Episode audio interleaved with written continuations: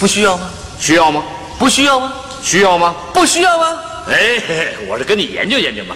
够劲儿，够味儿，够营养。汽车洋葱圈良心出品。各位小伙伴们，大家好！今天聪哥又给大家来填坑了。在汽车用品里，除了假机油、假滤芯，还经常出现一些奇葩物件。今天聪哥就给各位小伙伴说说这几个网上销量十分火爆的坑爹货。插播上期获奖网友，奖品在这里，本期继续猜。第一个电动涡轮。使用小排量增压发动机早就成了汽车发展的趋势，相对省油又增加动力，这成为不少车主选择涡轮车的原因。网络卖家似乎也看到了这点，硬生生的给搞出来个电动涡轮。聪哥上网搜了搜，类似的产品还真不少，价格从几百到上千不等。价虽不高，但卖家给出的产品功能彻底吓到了聪哥。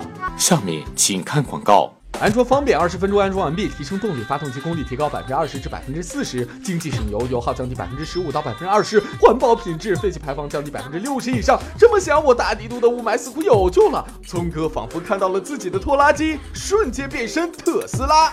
而这样一件神器只要千八百，你买的是吃亏，你买的是上当啊！仔细研究了一下这件神器，工作原理和我们所知的废弃涡轮不同，是靠电力驱动涡轮，增加进气量和进气压力。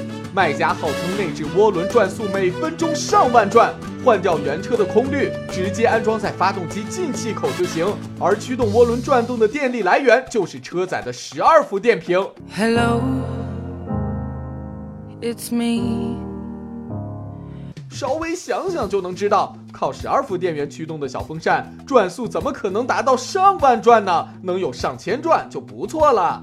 要知道，正常的涡轮增压转速都是十几万转的，只有这样的高转速才能达到有效增压的目的。而像这样的电动涡轮，即使转速能上万，也起不到什么作用。把它加在发动机进气口，反而会影响发动机的进气。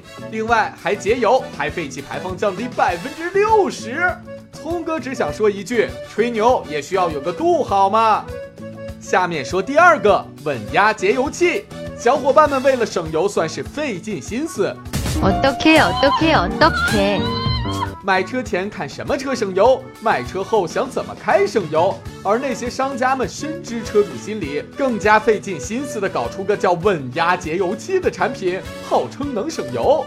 相比电动涡轮，这个就更厉害了，价格不仅更便宜，安装也更简单，只需要把它插在电烟器上就可以发挥作用了，既能省油，顺带提升动力，既能让马儿跑得快，又让马儿不吃草的节奏啊！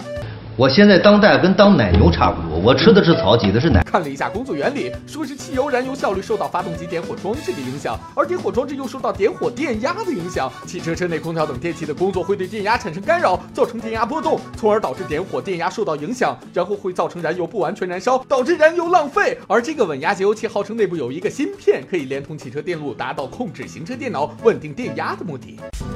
你他妈耍我！乍一听很有道理的样子。然而漏洞百出啊！车内的各个用电器之间都是并联的关系，它们之间的电压都是相对稳定的，互不影响。在点烟器上插上这玩意儿就能稳定电压，毫无科学依据啊！这完全是他妈幺蛾子，这是。另外，火花塞点火确实需要很大的电压。但是只要达到点火电压的下限，就能产生电火花，引燃气缸内的可燃混合气。即使电压有偏差，点火效果也是一样的。其实原厂汽车电路中就有稳压器的存在，汽车设计工程师早就把这些都考虑到了，根本不需要咱们再加装稳压装置。要想汽车省油，聪哥还是以从驾驶习惯入手，在微信公众号中回复“省油”就能看到节油驾驶大法了。最后来说说第三个喷火尾喉，先给大家说说啥叫尾喉。简单来讲，就是排气管最后边这一段，我们在车外能看到的这部分就叫尾喉。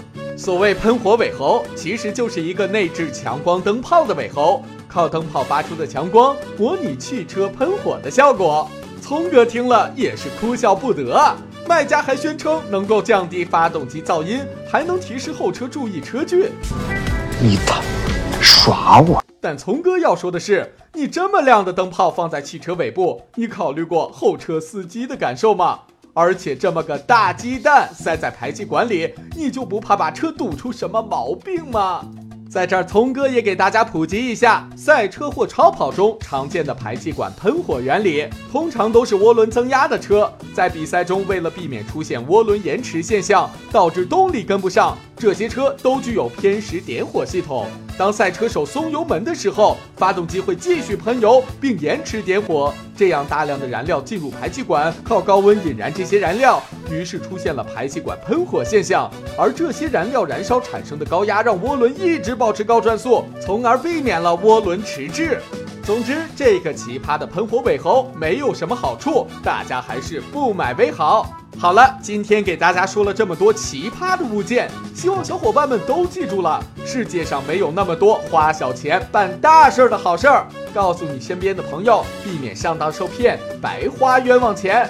你见到过什么坑人的装备？也欢迎大家踊跃留言，聪哥帮大家辨别一下。最后来到看图猜车环节，奖品在这里。这期节目就到这儿了，我们下期再见。